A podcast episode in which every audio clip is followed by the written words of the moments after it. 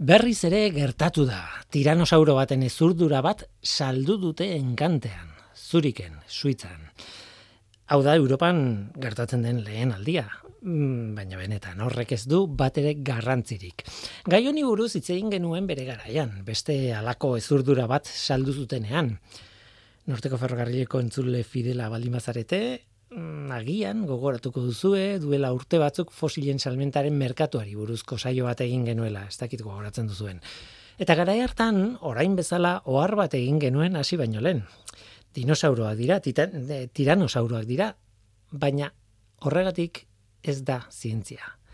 Merkatua da, ekonomia da, soziologia ere bai, nola baite, baina ez da berez zientzia. Hau esaten genuen. Kontuz urrengo minutuetan entzungo duzuena, ez da zientzia. Hmm. Diranosa, dinosauroak dira, hainaiz nazten, tiranosauroak dira, baina ez dira zientzia, merkatua da. Eta kasu honetan hori da ba zientzialarien kezka. Ez dela zientzia. Erosle pribatu batek erosi du tiranosauro honen ezurdura. Bost koma bost milioi franko suitzar ordaindu ditu.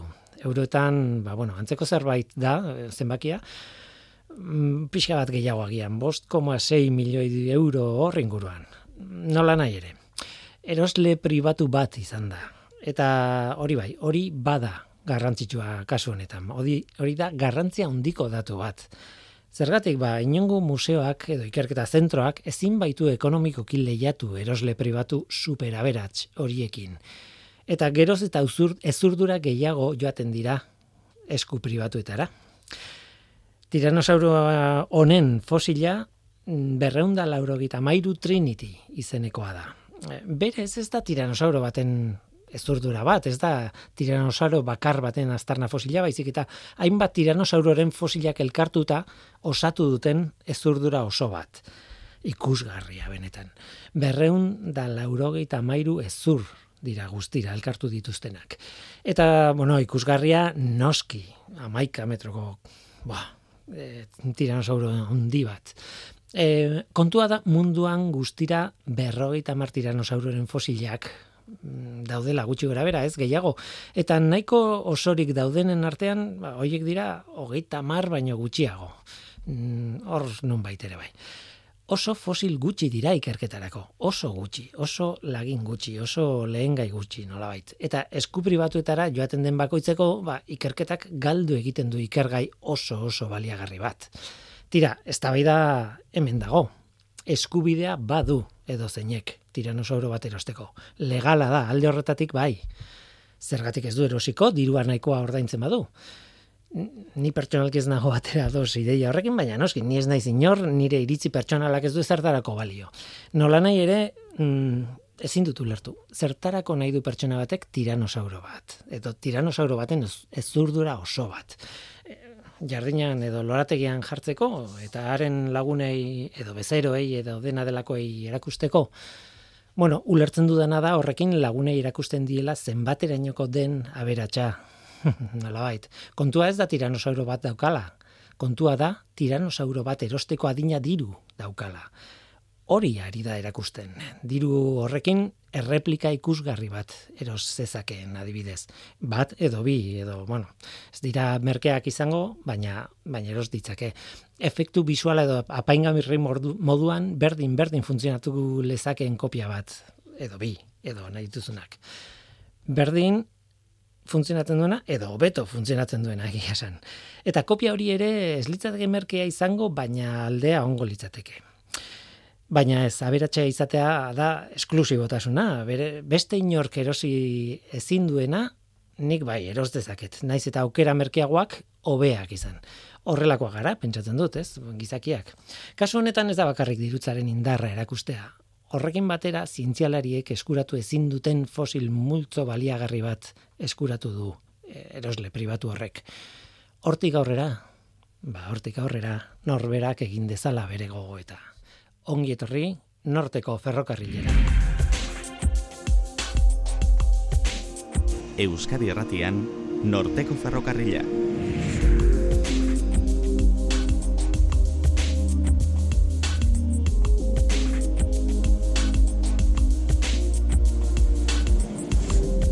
Kaixo denoi, zer moduz ni Guillermo naiz eta entzuten ari zareten hau Euskadi Irratia. Gaur artea itzuli da gure programara. Divertimentu kromatikoaz gozatu behar dugu gaur. E, berriz ere, nola, nola ez? Oscar González, Euskal Herriko Unibertsitateko kimikari, divulgatzaile, artezale eta kolorezalea noski etorri zaigu gaur. Bera etorri zaigu eta bi kontu ekarri geizkigu. Batetik, olio pinturaren kimikari buruz hitz egingo digu. E, badakizue, olio pintura bestseller bat da artearen historian, ez? Ez bakarriak guarela, ez akrilikoa eta bar, baina olio pintura berezia da. E, bestetik, xaboi metalikoei buruz hitz egingo dugu. Hori, ja, mm, bi kontu esan dut, bi horiek, baina benetan kontu bakarra dira. Hain zuzen ere Espainiako Akademia Jovenek eskatu zion Oskarri itzaldi bat ematea horri buruz eta Oskarrek jabones kensuzian izenburua jarri zion itzaldiari. Zikit, zikintzen duten xaboiak eta Oskarrek horrelakorik esaten badu, badakizue, esan nahi du xaboiak artelanak zikitzen dituztela. Oazen ba, hau da norteko ferrokarrila, zientziaz betetako hitzak.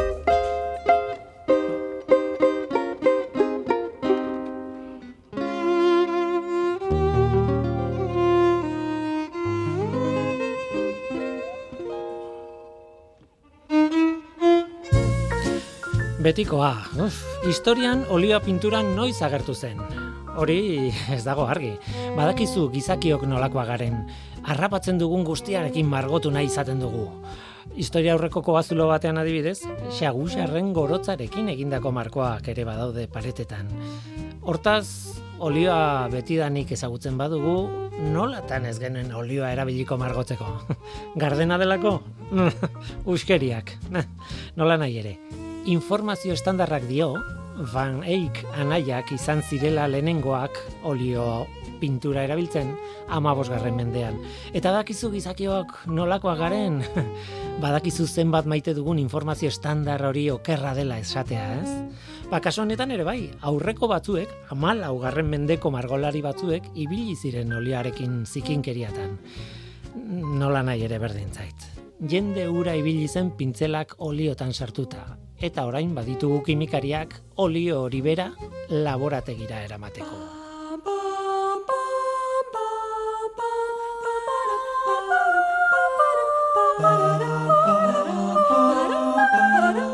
Divertimento kromatikoa. Koloreak zientzian.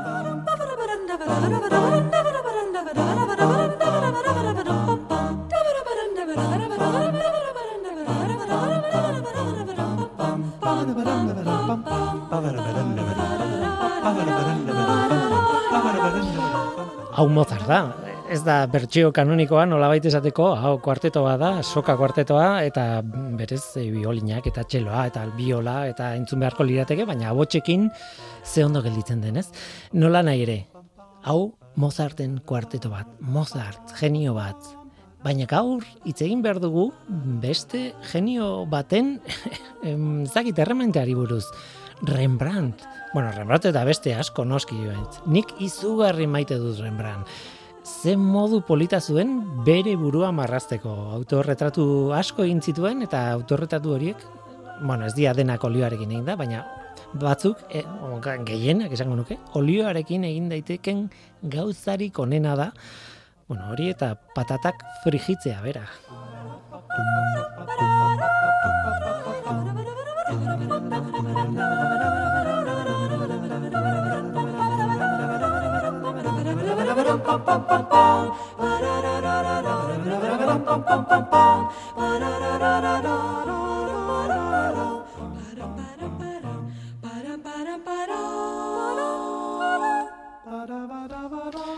Oscar González, Euskal Herriko Unibertsitateko kimikaria, artezalea, irakaslea, ikertzailea, bueno, gure laguna gainera, eta kolorezalea. Kaixo, ongi etorri. Kaixo, eskarrik asko. Ez dakit zuri gustatzen zaizun olio pintura, baina niri gauza kurioso bat gertatzen zait. Nik Rembrandt dizugarri maitu dut eta bere lan asko oso ezagunak, oso onak, olio pinturarekin egin da den, oski. E, esaten badiazu, esan teknika bat, zuritzat politena dena edo gustokoena edo behar bada hola pentsatuta, behar bada akuarela botako nizuke, baina gero konturatzen naiz, gustatzen egiten obra asko eta asko eta asko ez direla akuarela eta hain zuzen ere olioa olioa, bueno, baita ere marrazkita ere gustatzen dit karbonziloa eta bar. Baina asko asko olio pintura dira, ez da kasualidadea. ez, izan ere amagosgarren mendetik aurrera, e, olio pintura eta pintura erabilena edo, ez? E, hogei garren mendera iritsi arte, hor mm. akrilikoak eta horrelako e, polimeroak erabiltzen hasten dira, baina lau mende hoietan e, olio pintura gaindetzen da beste edozein teknikaren gainetik. Hmm. Gainera, eske, hasieran esaten nuen, hori historian, margolariek sartu dituztela eskuak edozein tokitan, eta harrapatu duten edozein sustantziarekin saiatu dira margotzen, eta claro, zergatik ez, historian zehar, olioa ere bai, ez? Eta beti aipatzen da, ba, baneik, anaiak direla, olako mugarri bat, bereien lanetatik aurrera, olioa ere biltzen dela, baina lehenago, buf, bo, denetik, olioa ere bai. Nola bait, bai. baneik Badak. anaiak egin zuten findu teknika hori eta eta noski egin gauza zoragarri bat, ez? Hori da, amausgarren mendean hasten dira erabiltzen, be, baneik eh, anaiak, baina esan behar dugu gaur egun badakigula, zazpigarren mendean behintzat erabiltzen zela hor mm. Afganistanen astarnak e, aurkitu dituzte, eta Europan amabigarren mendean, baina ez horren beste. E, mende horietan oikoagoa zen ba, tempera erabiltzea.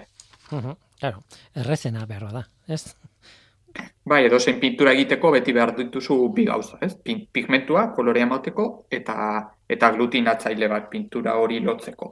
Gaur egun, igual, jendeak egin ezagutzen duena, da hori oleo pintura, edo akrilikoa, baina historian zehar ba, tempera egiteko gorringo, e, arrautzen gorringoa erabili da, hmm. edo esnetik lortzen den proteina bat, kaseina, edo argizaria, hmm. gauza asko, gauza asko. Gauza asko, olioak erabili ez dituena, nolabait, e, bueno, guk ezagutzen dugun teknika ja, esan genuke estandarra, ja, mabuz garren menditik ba, pentsa ez, ba, estandar horrek beste aglutinatzaile batzuk erabili ditu, batez ere olioa. Baina aztertuko dugu olioa hitz horren barruan gauza asko daudela. Bai, olioa, bueno, e, gantz, gantz bat da, ez, edo, eta dago trigliceridos osatuta. Edo besan da, izen teknikoa izan beharko ditzateke, triazilglicerido. Baina jendeak jo hobeto ezagutzen dut triglicerido, ez? Hori igual analitika bat egiten digutenean, neurtzen duten gauza bat, e, kolesterola izate e, neurtzeaz gain, triglicerido maila ere neurtzen da, ez? Beraz, ezaguna egiten zaigu izena. Hmm. esan behar dut, glicerina bera, e, nolabait, mm, imaginatuko bagenu bueno, mekano bat bezala, edo legoekin egindako piezak bezala, ba, e, molekulak e, lego piezakin parekatuta esan nahi dut, e, trigliceridoa izango litzateke hiru lotura egin ditzaken pieza bat, ez? Ta hiru lotura hoietan horregatik tri glicerido, ez? Glicerinak hiru lotura eta hor hiru gauza pegatu ditzakezu, baina claro, pegatu dezakezu edo zer gauza, hor kombinazioak e, infinituak dira, nolabait. Bai, hor esaten duzun hori e, hiru alkohol daude, ez? E, kimikan talde funtzionala dana eta hor zeo zer lotu daiteke, ez? Eta azido bat lotzen denean, Orduan, glicerina molekula hori eta hiru gantzazidorekin sortzen dira triazilgliceridoa. Eta hau entzulentzat, ez, saia behar gara, saiatu behar gara norabait, orain molekulak hitzen bidez e, azaltzen. Hori zuk esan duzu bezala, ez? Horrelako hiru lotura egoteko eta hor sartzen dira hiru gantz azido. Eta gantz azido horrela igual esaten badugu, igual jendeak ez daki zer den, baina izen batzuk ziur entzun dituela, ez? Hmm. Adibidez esaten badugu estearikoa, palmitikoa, ez? Hmm. Palma olioarekin egontzen hor movida eta horrelakoak, hmm. edo oleikoa, horrelako izenak ja ezagunak egiten dira. Bai, hori da. Hau oso ondo eh, azaldu zenuen eta marraztuta zegoen, ba horixe, eh, Espainiako nola da, Akademia Joven edo eh, bai. eh, zea, erakunde horretan eskatu zuten hitzaldi bat emateko ni buruz eta han ere bazeneukan eh, bueno, irudia, ez, erakusteko.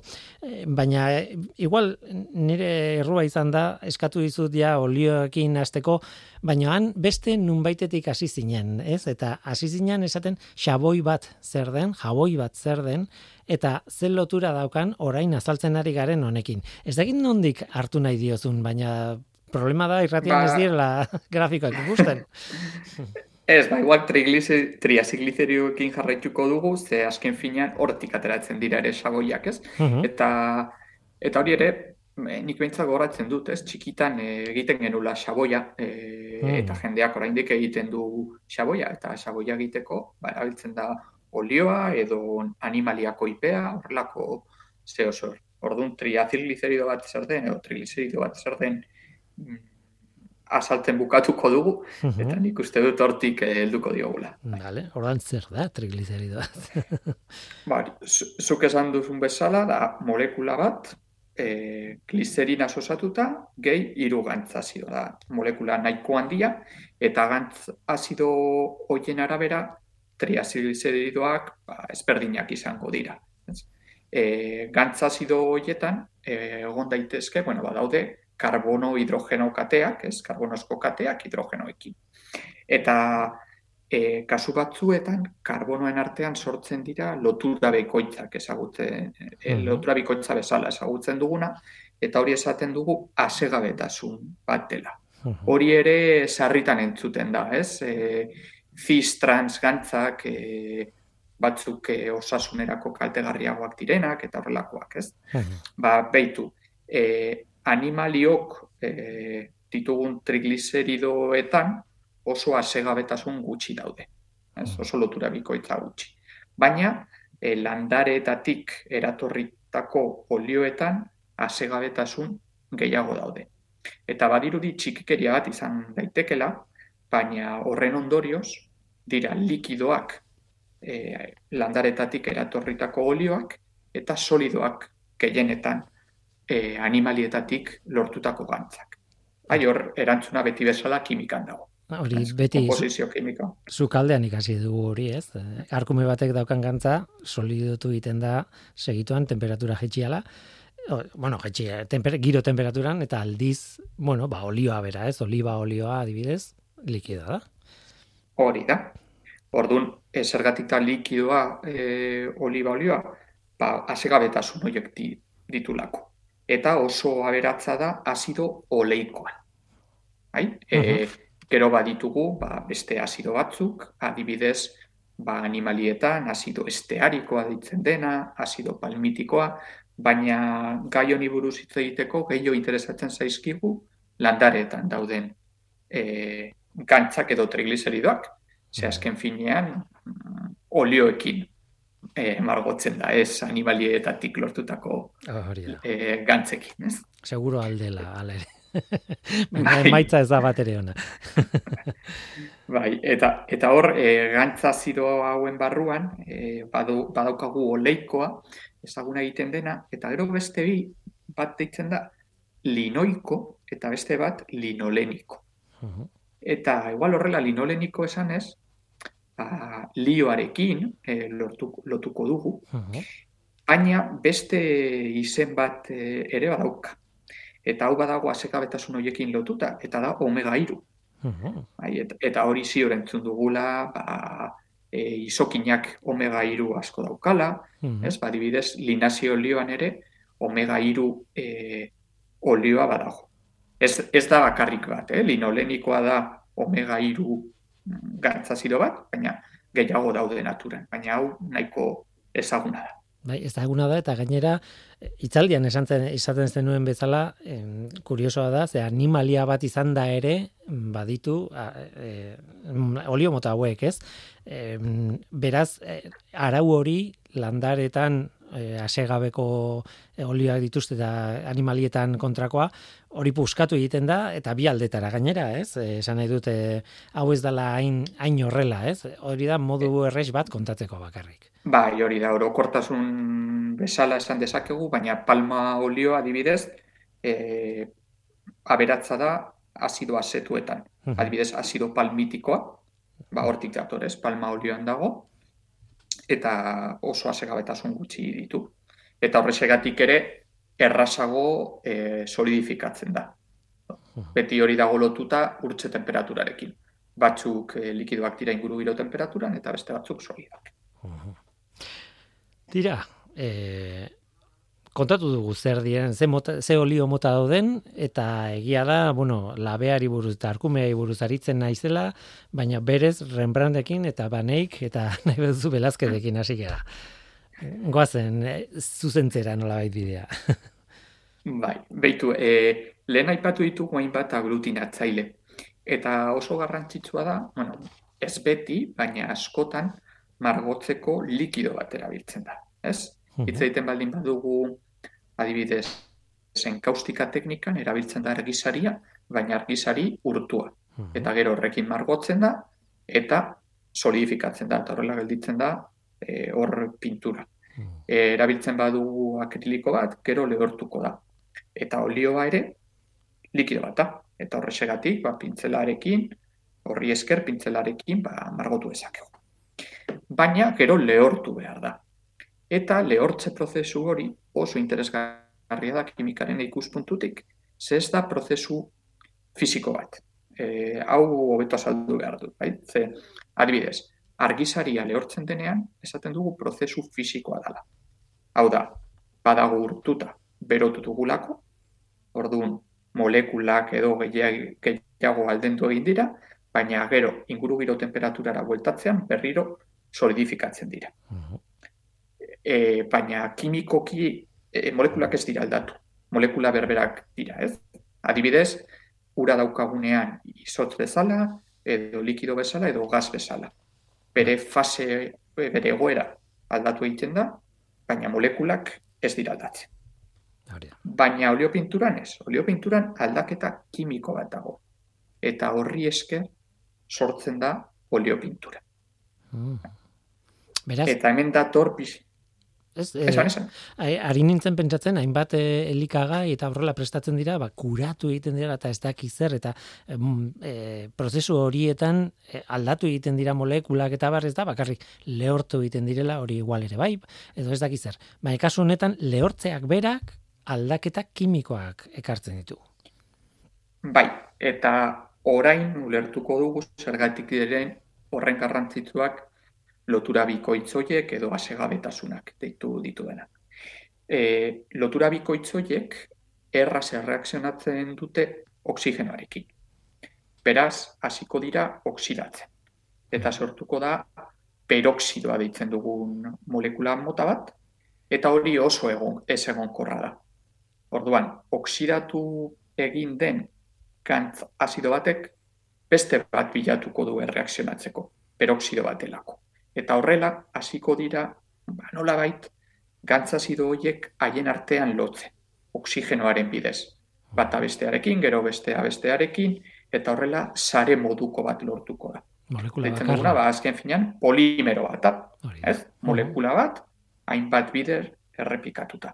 Eta polimero hori, bada, linoxina bezala ezagutzen duguna, eta hori ja solidifikatzen da, egonkorra da, eta nahiko malgua. Eta horrek eskaintzen dizkio oliopinturari bere e, ezaugarri ba, mm, garrantzituenak. Claro, hau dena ez da gertatuko, ez baldin badaude lotura bikoitz horiek eta horregatik e, esaten zen idana, ez? E, oliba olioarekin margotzea ez da oso ideia ona, lotura bikoitza gutxi dituelako, eta orduan orentxe kontatu dituzun prozesu horiek ez dira gertatuko, Eta ez da gelituko, e, e, zure kuadroan hor finkatuta ondo behar bezala. Aldiz hartzen baldin badut beste olio mota batzuk, ba bai, hau egin daiteke hori da, historian nolabait pixkanaka eta proba eta erroria eginda aurkitu dutena nolabait. Bai, eta e, izan ere horrezegatik erabiltzen da linazio olioa, hainbeste. Mhm. Ze oli, em, azido oleikoak bakarrik dauka asegabetasun bat. Baina linolenikoak baditu bi. Eta e, hiru barkatu, eta linoleikoak bi. Mhm. Orduan, linazio olioan badago linoleniko eta linoleiko asko. Mhm. Eta horrezegatik da gehien erabiltzen dena. Gero beste batzuk erabili daitezke, adibidez, intxaur olioa ere egokia da, edo lobelar olioa. Baina hori, e, oliba olioarekin margotzea, ba, ez da ideiarik onera. Mhm. Gaur egun pentsatzen dut olio sintetikoak ere erabiliko dituztela, ez? Bai, orain, bueno, gaur egun e, e, asmatu dira, eta hau interesgarria da, e, emultsio batzuk, ze, karo, e, hau pentsatu behar dugu, olio batekin margotzen denean, gero zeo zer garbitu behar bada, normalean disolbatzaile organikoen bidez erabiltzen e, egiten dela. Mhm. Eta hori ingurumenerako ba, ez da egokiena, adibidez, aguarrasa edo trementina horrelakoak erabiltzea. Gaur egun asmatu dituzte horrelako emultsio batzuk, deitzen direnak e, HB oil, eta bertan badago horrelako emultsio bat, emateko olio pinturaren antza, baina benetan emultsio bat da. Nik ez ditut erabili, baina gauza interesgarria da, ez? E, azken finean urarekin bateragarria diren gauzak, ba, gero garbitzeko ba, jasangarriagoa da. Mhm. Beraz, bueno, e, hori da gaurkoa, baina guazen metodo tradizionalera, ez? Eta metodo tradizionalean hor ez da gelditzen kontua, ez? E, bilatzen zuten prozedura eskartzeko moduren bat edo, ez? Bai, ze hemen aipatu dana, oksidatzen dela eta gero pol polimeritzatzen dela, ba, askar esaten da, baina ez da askar gertatzen. Bai, hori e, oksidazioa bai askarragoa dela, baina gero polimerizazioa ba, hainbat hilabetetan zehar edo urteetan zehar gertatzen da. Hor, horregatik ba, e, margolari batek erabiltzen bazuen olio pintura, gero txaron behar zuen e, beste ez dakit geruza bat ipintzeko edo bernizatzeko eta e, asmatu zuten modu batzuk askarrago lehortzeko. Eta haien artean bat zan e, olio aldez aurretik berotzea. Mhm. Gero erreakzio hori ja erdi oksidatuta edo polimerizazio askarrago azteko. Eta bestea, eta hau askoz ere interesgarriagoa da, katalizatzaileak erabiltzen zituzten.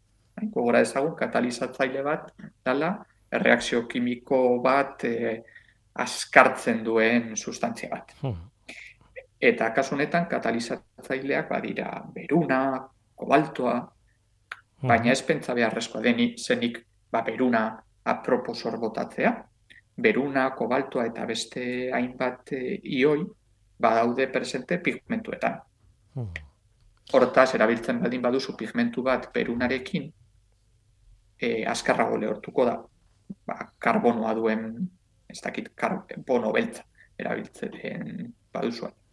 Baina horrek eh, horren ondorioa da ez da beharrezkoa ez da nahitaezkoa beruna izatea pinturan, olio pintura batean, baina mm, topatu egiten dugu askotan.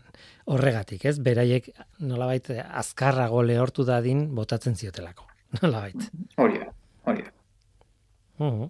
Bai, horrela bizkortzen da prozesua, ze azkenean e, margolariari hori interesatzen zaio. Claro, claro. Ordea, eh, gerora gertatzen badira beste prozesu batzuk, hor ezin zituen iragarri nola baite margolariak, claro. Denboraekin, berreun urte geroago nola egongo zen bere kuadro marabillosoa. Bai, hori, beitu, orain e, hau beste egun baterak utz dezakegu, Mhm. orain dela hilabete bat edo publikatu zuten nahi artikulu bat, oso interesgarria, orain ondo irakurri behar dut, baina da olio pintura a, arrautzarekin nahazten zutela, Mhm. eta horri esker hobeto kontrolatzen zituztela gerora gertatuko diren prozesu, prozedurak. Adibidez, horitzea eta horrelakoak. Eta ditu hor ere gai interesgarria badaukago. Bai, ba, apuntatu got. Tira, ba, nolabait, lortzen dute marraztea, lortzen dute lehortzea, azkarrago edo ez, baina, bueno, horrek eragiten dio ez, bakarrik eh, kuadroaren bukatuta nola dagoen, baizik eta pintatzeko, margotzeko prozesuan ere laguntzen duela, azkar, eh, bueno, behintzat, eh, lehortzeko abiadura hori kontrolatzea. E, baina, karo, hor, e, zuk aipatu duzu, horitu daitezkela kuadroak, baina beste gauza asko ere gerta litezke, eta denborarekin horrelakoak topatu ditugu pila bat, ez? Kuadroetan, kuadro ospetsuetan gainera. Bai, bai, e, kuadro askotan, ba, aipatutakoa. Gero olioa horitu daiteke, ez, oksidazio prozesuak e, daudelako, edo krakelatu daitezke, dira hor e, agertzen diren arrakala txiki hoiek, baina hori bidez ez da txarra. E, arrakala hoiek naturalak badira, bai, bueno, uh egonkorrak izan daitezke. Baina gero beste gauza batzuk, ba ez dira horren onak edo, ez? adibidez kasu batzutan aurkitu dira mikroorganismoak, mm. ba, bakteriak eta batez ere onjoak. Ze pentsatu behar dugu, pintura bat egiten denean, ba hori ere elikagaia izan daitekela. E, untziko adibidez erabiltzen zen askotan mm kuadroen prestakinean eta ba, mikrobioek hori jan dezakete. Tardun ba, aurkitu daitezke horrelako mikroorganismoak e, kuadroetan. Eta gu orain e, unibertsitatean e, hori ikertzen ari gara, e, kasu honetan ez dira Rembrandten artelanak, noski, baina, bueno, hor gaude gure bilduma aztertzen, eta, bueno, mikroorganismoak aztertzen mikrobiologiako zailarekin, eta e, momentuz, edo momentu honetan gehien interesatzen zaiguna da, xaboi metalikoak deitzen direnak. Eta berriro iritsi gara xaboietara. Bai, bai, hori da. Xaboi bat azkenean zer den hori importantea da. Bai, bai eta xaboiak azken finean ba, lortzen ziren edo lortzen dira e, trigliseridoetatik. Esan dugu lehen zela gliserina eta hiru gantzazido, ba, xaboiak lortzeko egin behar dena da gliserina eta gantzazidoiek lotura apurtzea. Eta historikoki hori eginda e, base bat erabiliz, adibidez sosa kaustika edo horrelakoa. ga, gantza gehi sosa kaustika horrela lortzen da xaboi bat. Eta adibidez, e, ba, tradizionalki erabiliden xaboia bada azido estearikoa edo azido palmitikoa eta nondik lortu da ba, animalia gantzetatik eta landare oliotatik ere e, lortu daitezke horrelako xaboiak. Eta oraindik gaur egun erabiltzen ditugun xaboiak, ba, kimikaren ikuspuntutik sustantzia oso antzekoak dira. Azken finean, hemen zer dauka? Ba, xaboiaren molekula badauka buru bat uretan oso ondo disolbatzen dena, hori esaten dugu, ba, polarra dela, uretan disolbatzen dena, eta beste zati bat, bustana edo izango litzatekena, luzea, eta hori ez da ondo disolbatzen uretan, baina bai gantzetan. Odan, molekula hauek esaten dugu, izena ez da bat ere atsegina dira molekula anfipatikoak. Anfipatikoak. Eh? hori da. Nola bat. Hori da. Zati bat lotzen da urearekin oso errez, eta beste zati, beste zati bat lotzen da zikinkeriarekin, azkenean gantzekin eh, hori da. oso errez. Hori da, eta horretxegatik eh, erabili dezakegu xaboia, ba, gantzak entzeko uro gotza erabilita. Mm. Ez zuk, eh, ez dakit, zaetzen bazara, e, eskuak garbitzen, gantza baldin badaukazu, baurarekin bakarrik ez duzuken duk.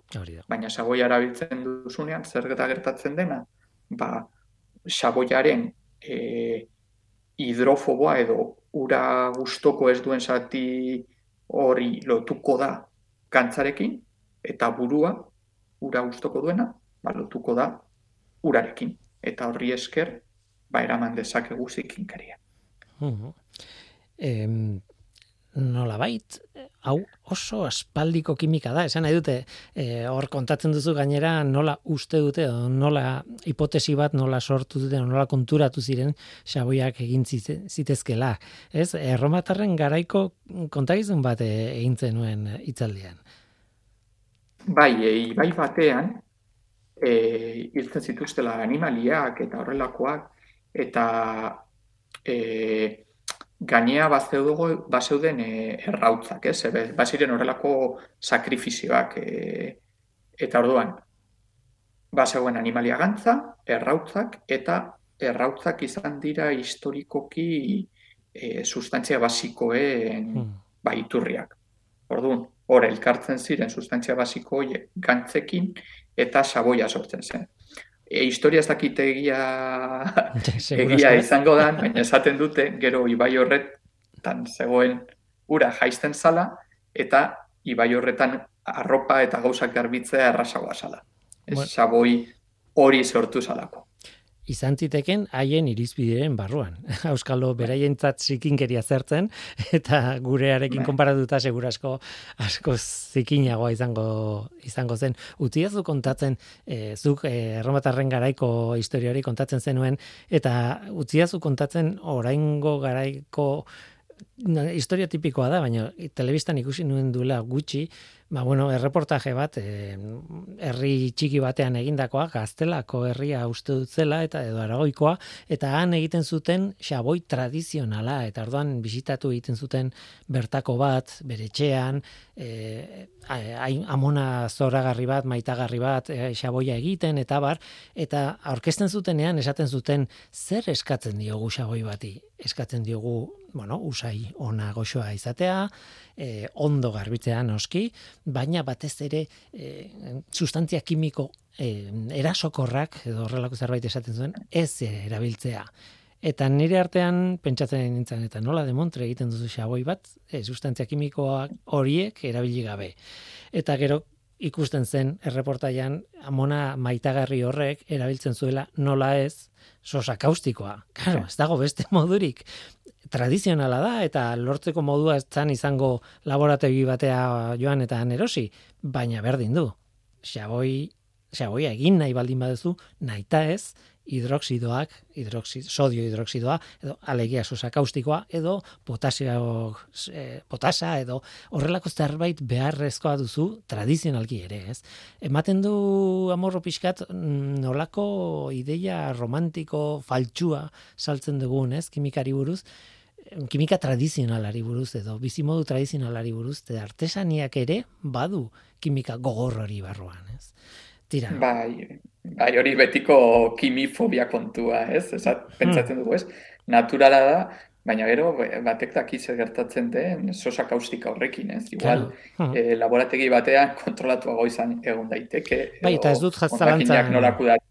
Claro, ez dut zalantzan jartzen, eh, amona horrek eh, egiten zuen erabilera, eta eta oso ondo, eh, eta gora metodo tradizionalak. Baina ez dezagun gezurrik esan, hortan ere, kimika erasokorra era erabiltzen da. Bueno, tira, eh, aserretu iten naiz gauza hauekin, baina, baina guazen aurrera, ze etzen hori gaurko, gaurko gaia. Mm, tira, nun ginen, iritsi gara xaboietara, xaboiak zer diren kontatzera. Bai. Eta karo, orain pixka bat aria galdu dugu, eta igual jendea, zaten du, ba, ze, ze, ze lotura dute xaboiek olio pinturarekin. Hmm. Bueno, ba, kasu honetan ez dute garbitzen, bai? kontrakoa baizik. E, esan dugu olio pinturan trigliseridoak daudela, orduan bertan kantzazidoak daude, eta gertaiteke kantzazido eta gliserinaren arteko lotura hori apurtzea, ba, orain bertan aipatu duzun bezala, sosa kaustikarekin egiten dena, ba, modo natural batean, pixkanaka, pixkanaka lotura horiek apurtzea, eta xaboiak sortzea oleopinturaren barruan. E, xaboi bat sortzean denean, beste kontrako, kontraioia deitzen dena, behar da, uh -huh. ba, sosa kaustikan sodioa da, sodio hidroxipara bitzen delako, baina hor pinturan badaude hainbat ioi, adibidez pigmentuetan daude, dagon, beruna, zinka, kobrea, eta sortzen dira partikula horiek. Eta partikula horiek hasten dira elkarrekin lotzen eta horrelako e, bolatxo batzuk sortzen dira eta pixkanaka, pixkanaka badoaz gainazalera mugitzen. Eta gainazalera ateratzen direnean, margo geru apurtzen dute eta sortzen dira horrelako protuberantzia txikiak puntutxo batzuk edo kristalak kasu batzuetan eta noski margolanean eragina dute. Eta mm, ba, margolana aldatu egiten dute. Eta narriadura bat da, eta hori kontrolatu behar da eta aztertu behar da.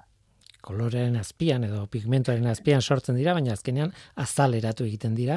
Eta karo, ikusten dugu gurdina egon tokian, ba, puntutxo txuri bat izaten da, ez? Edo, bueno, ez dakite Bai, beti bai, horrelako txuri horiska e, batzutan kristal forma, Mhm. eta beitu, hau, bueno, eh, orain dela gutxi esango dut, baina hogei urte baino gehiago da, e, e, hasi da aztertzen, eta horrelako lehenengo kuadroa edo, non mm, xaboi metalikoak behar den moduan, aztertu ziren, Rembrandten kuadro bat da. Hmm.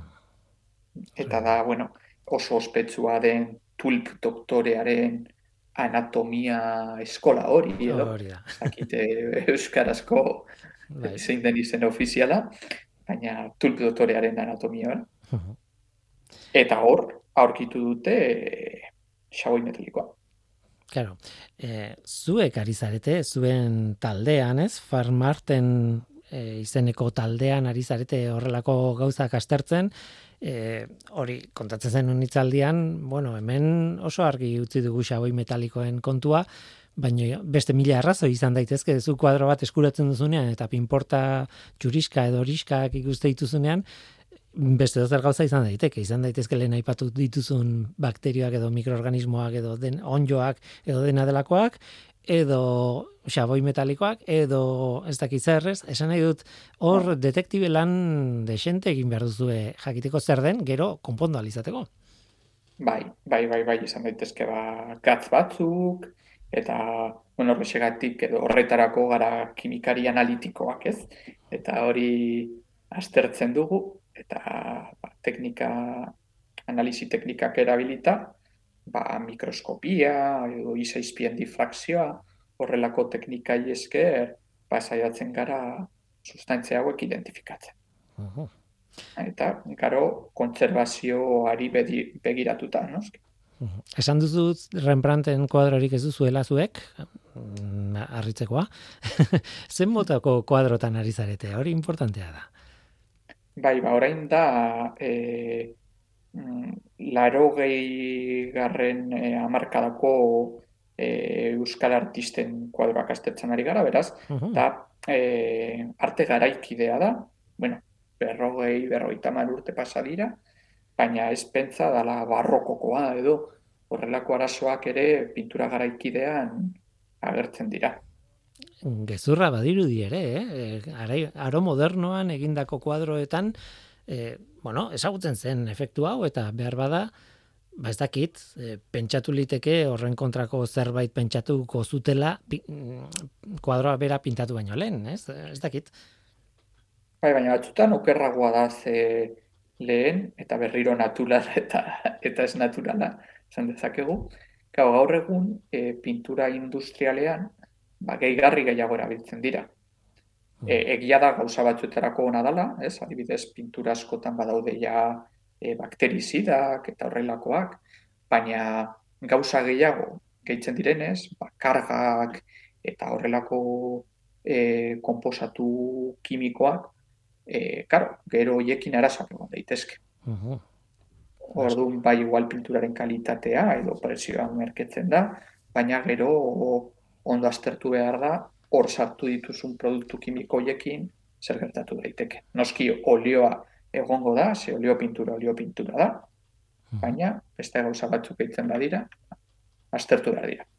Zuek aztertzen dituzuen kuadroen egileak bizirik egongo dira. E, kasu batzuetan bai, e, eta zentzu horretan ba, interesgarri izan daiteke galdetzea ze olio pintura mota erabili duten eta horrelakoak. Uhu. Beraz, detektibe Kasu horretan, bai, pixkat detektibe lan ere egitea Claro. ondo, ondo egon daiteke. Claro, claro, kuartadarik Bai. ote duen edo ez, eh, ora gertzen den pinporta Bai, baina, justifikatzen. baina bueno, zor, zoritzarrez asko ja hil dira. baina Mhm.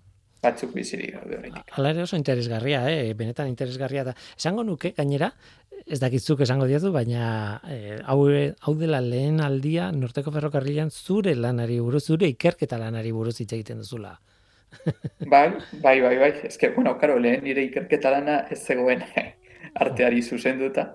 Mhm. eta urte hauetan zehar, bai, ez? Mhm. Orduan espero dut igual e, hilabete batzuk barru emaitzekin etortzea. Nola nahi ere nik esan dut zure zure talde horrek e, izena duela Farm Artem, farm hori, zati hori horrek e, egiten dio referentzia farmaziari edo farmakologiari edo ez, esan nahi dut ez da zuzenean bakarrik artean lan egiten duen talde bat, ez? Ez, badauk, baditugu hainbat e, ikerkuntza lerro, eta badaukagu farmakologiarekin lotutako gauzak, artearekin, gero metabolomikarekin eta inguru giroarekin edo. Uhum. Beraz, eh, Hainbat, hainbat proiektu ditugu. Bai. bai, baina eh, ematen du zenbat gauza eta zen, ze ezberdinak bata bestearen gandik, baina behar bada ez, ez? Behar bada mm, baten analisi motan e, ikertzeak laguntzen dio beste, ez dakit ez? Osea, elkar komunikatuta daude ere bai, ez? Esparru horiek. Bai, kimika analitikan lan egiten dugunok azken finean, ba, horrelako gauzak egin behar ditugu, ez? E, igual zuk teknika analitiko bat menperatzen duzu eta aplikatzen diozu zakit zein lagin motari, baina gero beste gauza batzuk analizatzeko ere erabilgarria izan daiteke. Mhm. Orduan, nahiko gauza anitzak egiten ditugu. Igual, beste eh, ez dakit, kimika organikoan, igual gehiago espezializatzen zara, sintesi organiko zehatz batean. Ez kasu honetan, ba, bueno, abantaia hori badaukagu. Tira, bide polita egin dugu. Eh, olioetatik abiatu gara. Gero kontatu dugu bueno, ze oliok balio duten margotzeko zer oliok ez duten balio.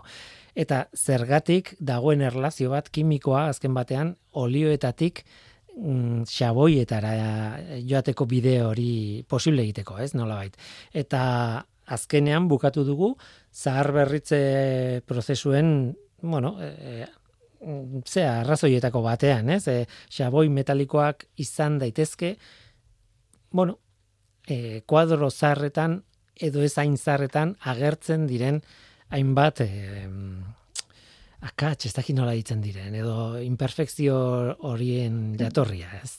Eta nolabait buelta oso bat eman dugu eta bukatu dugu gainera zuen laborategian, zuen, zuen taldean e, e, nola lan egiten duzuen hainbat esparruen arteko e, filosofia horrekin e, nola egiten duzuen lan erakusten, ez? Erakusten edo kontatzen.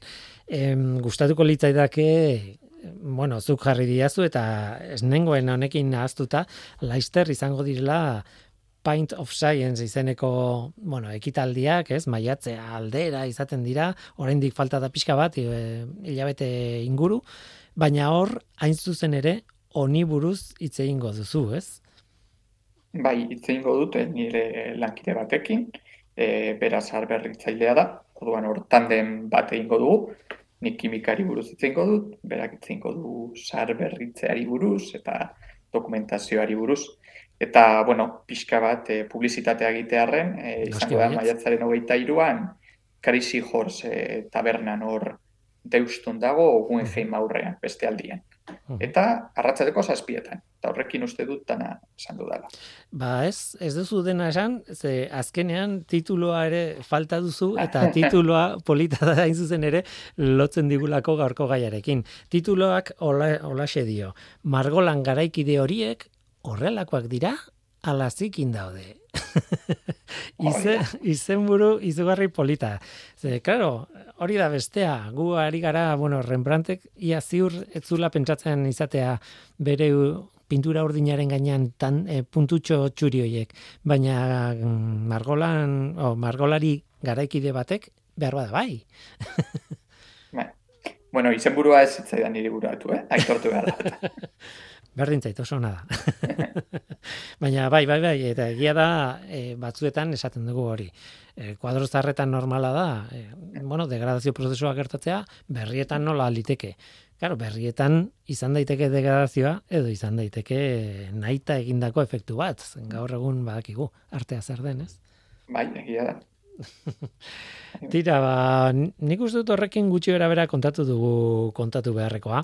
Eh, Oscar, eh, mm, azken batean baita ere gustatu zait, e, behar bada izenburu hau ez da zurea, baina bai da zurea e, zera, e, Akademia Jovenen egintzen nuen itzaldiaren izenburua, ez dut topatzen, baina zikintzen duten olioak, edo horrelako zerbait, bai. ez? E, jabon esken zuzian izenburua bai, jarri zenion e, itzaldiari. Eta hain zuzen hori, hori da, ez? E, xaboiak sortzen dira, eta ondorioa da nolabait margolan mm, zoragarri bat zikindu egiten dela, ez? Zikindu, bueno, metaforikoki bada ere, ez?